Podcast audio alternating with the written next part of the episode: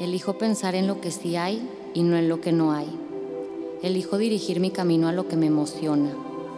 Elijo enfocar mi atención en lo que me brinda alegría. Elijo nutrir mi cuerpo con lo que le hace bien. Elijo despertar cada mañana reconociendo y usando mi poder para crear. Elijo ser la persona que quiero ser. Elijo el amor, elijo la paz, elijo el placer de vivir. No elijo esto porque deba, lo elijo porque se siente bien. No elijo esto porque sea lo correcto, sino porque es lo que me permite crear la vida que quiero para mí.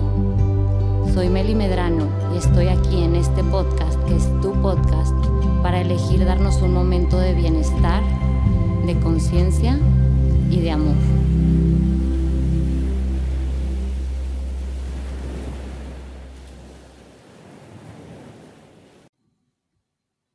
Bienvenidos y bienvenidas a un episodio más de Elegir es mi poder.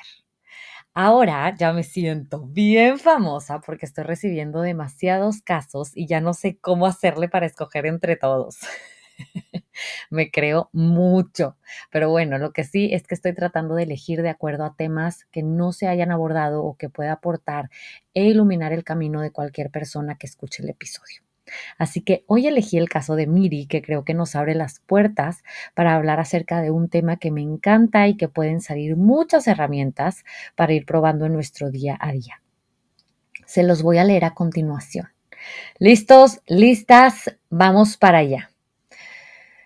Tengo 26 años y vivo en Ciudad de México. Ahorita estoy muy contenta conmigo, mi trabajo, mis amigos, mi familia, todo está funcionando muy bien y me siento contenta y agradecida por lo que me echo muchas porras para saber que puedo con lo que venga, que soy capaz y que merezco las mejores cosas.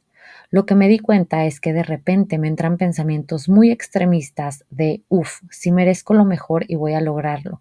Y de repente un no voy a encontrar pareja o estoy conformándome con el trabajo en vez de arriesgarme a hacer otra cosa, etcétera. Quería preguntarte qué puedo hacer para sentir también esa gratitud y emoción de que sí merezco lo mejor cuando no estoy bien, cuando no todo sale o hay algo que no está funcionando. Y también qué puedo hacer con esos pensamientos porque no sé si estoy manifestándolos y usando la aplicación mental para así lograr las cosas positivas o es ya mucha ilusión y planeación que está fuera de mis manos. Ok. Bueno, primero que nada, como siempre, agradezco a cada personita, en este caso Miri, que comparte con nosotros lo que está pasando con ella al abrir su corazón. Elegí este caso porque a absolutamente todos nos pasa que estamos súper bien, sentimos agradecimiento por la vida, nos sentimos afortunados, nos sentimos energéticos, inspirados y demás. Y bolas, se viene el cansancio, la confusión, la cero inspiración, cero motivación, entran miedos, entra el juicio, y demás.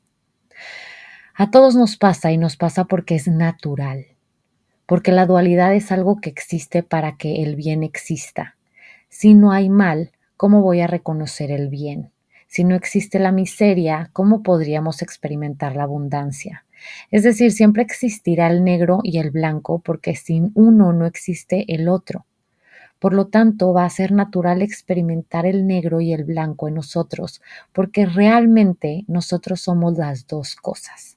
Tenemos luz y oscuridad, y eso nos hace perfectos, pero a veces lo olvidamos.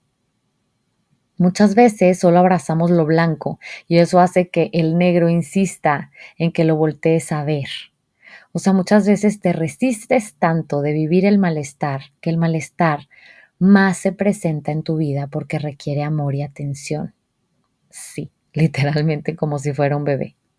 Así que bueno, yo ya me ando desviando un poco, pero lo que no quiero que se me olvide decir es que el 3 de octubre voy a dar una sesión grupal que se llama El arte de permitir, en la que vamos a hablar acerca de por qué las cosas que quieres que lleguen a ti están tardando más de lo que quisieras. Vamos a aprender a permitir que las cosas lleguen sin esfuerzo a tu vida, a ser más conscientes de nuestras emociones, a saber cómo se relacionan tus emociones con permitir o no permitir que lo que deseas se manifieste, a saber esperar eso que quieres con calma, certeza, y seguridad y también a vivir el momento presente con alegría y satisfacción. Y bueno, Para ti que me estás escuchando, quiero darte un 30% de descuento en la sesión. Este descuento es solo para quienes me estén escuchando en este episodio. No está publicado en ningún otro lugar, así que si deseas ser parte de la sesión, escríbele por favor a Marlene al correo marlene arroba melisa con doble diciendo que deseas tomarlo y que lo escuchaste en Elegir es mi poder. Ella te enviará un link especial para vernos en la sesión. ¡Qué emoción! Pero bueno, ¿por qué compartir esto de mi sesión grupal?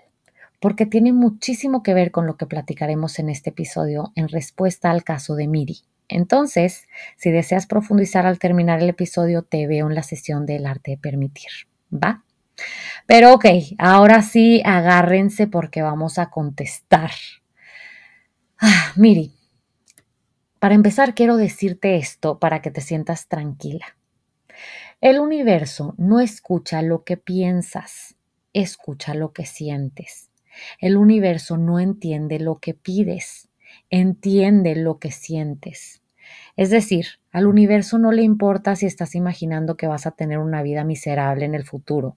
El universo entiende por medio de tus sentimientos y lo que piensa que quieres o que deseas es lo que digan tus sentimientos, no tus pensamientos. Pero si te das cuenta, los pensamientos que tienes sí afectan o tienen consecuencia en tus sentimientos. Si piensas que tu vida será miserable, entonces empiezas a sentir miedo y ese miedo es lo que entiende el universo. ¿Me explico? Pero a lo que voy con esto, porque ya sé que quienes me están escuchando están diciendo, ya vale madre, porque siempre tengo miedo y siempre estoy en malestar, entonces esto está entendiendo el universo. y quiero decirte se me tranquilizan en este momento, porque no pasa nada, nada está pasando, nada malo va a pasar. Como les decía al inicio, siempre vamos a ser blanco y negro, vamos a hacer lo máximo y después vamos a hacer un trapo sucio tirado en la cama. Y está bien. La cosa aquí es, ¿cómo me estoy tratando cuando soy el trapo? Porque la manera en la que me trato es la manera en la que me siento. Hay manera de sentirte bien mientras te sientes mal y esa es la clave. Primero, empezar a reconocer que es natural que haya altas y bajas en tus emociones, en tu vida, en tus pensamientos, porque si lo empiezas a normalizar vas a dejar de juzgarte o de presionarte en estar bien cuando haya malestar. Y cuando dejas de juzgarte y más bien te abrazas, te apapachas y te dices es normal, todo va a estar bien, es cuando empiezas a sentir bien mientras te sientes mal. Nada hay que quitar, nada hay que borrar. No hay que pelear contra el malestar, no hay que pelear contra los pensamientos terribles que vienen de vez en cuando. Simplemente decir, uy, ya llegaron pensamientos que no me gustan, respirar y decir, es normal. Ya se habían tardado. Apapacharte y decir, van a pasar. No tengo que creer todo lo que pienso. Son solo pensamientos. Y uff, ahí te sentiste bien mientras te sentías mal. ¿Me explico? Para manifestar o para atraer no necesitas ser una máquina de positivismo extremo ni una máquina de luz intensa. Para manifestar cosas buenas solo tienes que dejarte ser y vivir en permisión total.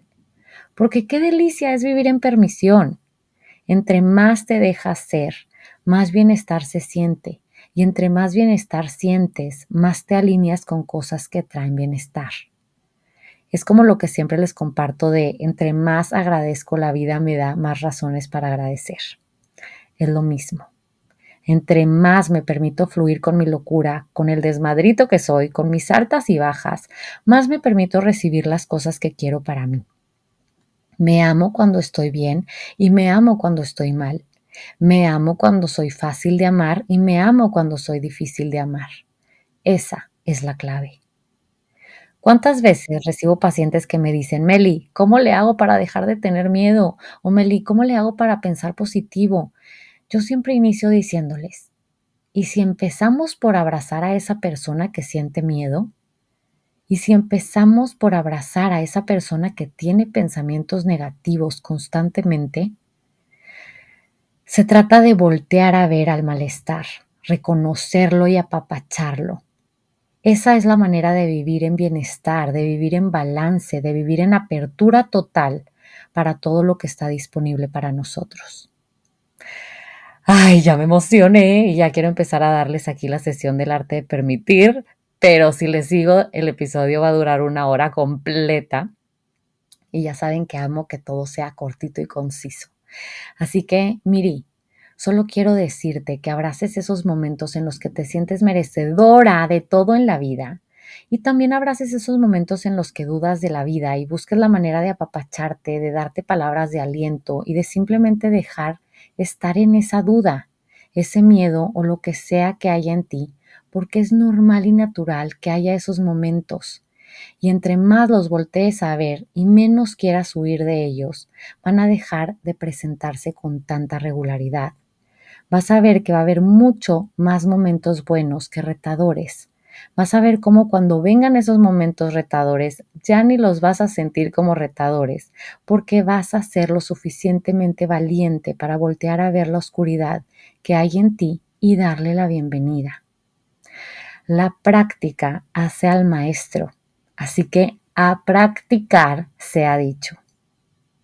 Si disfrutaste esta platiquita, te invito a que compartas conmigo qué fue lo que más se te quedó de este episodio, tagueando mi cuenta de Instagram arroba melimedrano, en donde podrás encontrar mucho más contenido de bienestar emocional, información de mis terapias online, cursos online, meditaciones y productos.